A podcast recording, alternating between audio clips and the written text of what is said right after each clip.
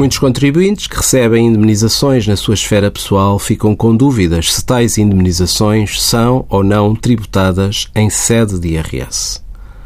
O Código do IRS contém no seu artigo 9 a norma que estabelece se tais indemnizações são passíveis de serem tributadas.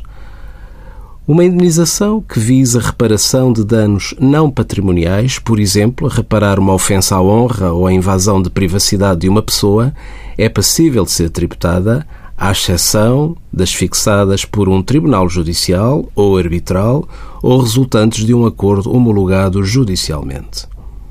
As indemnizações para compensar danos emergentes não comprovados ou lucros cessantes são tributadas em IRS na esfera da categoria G.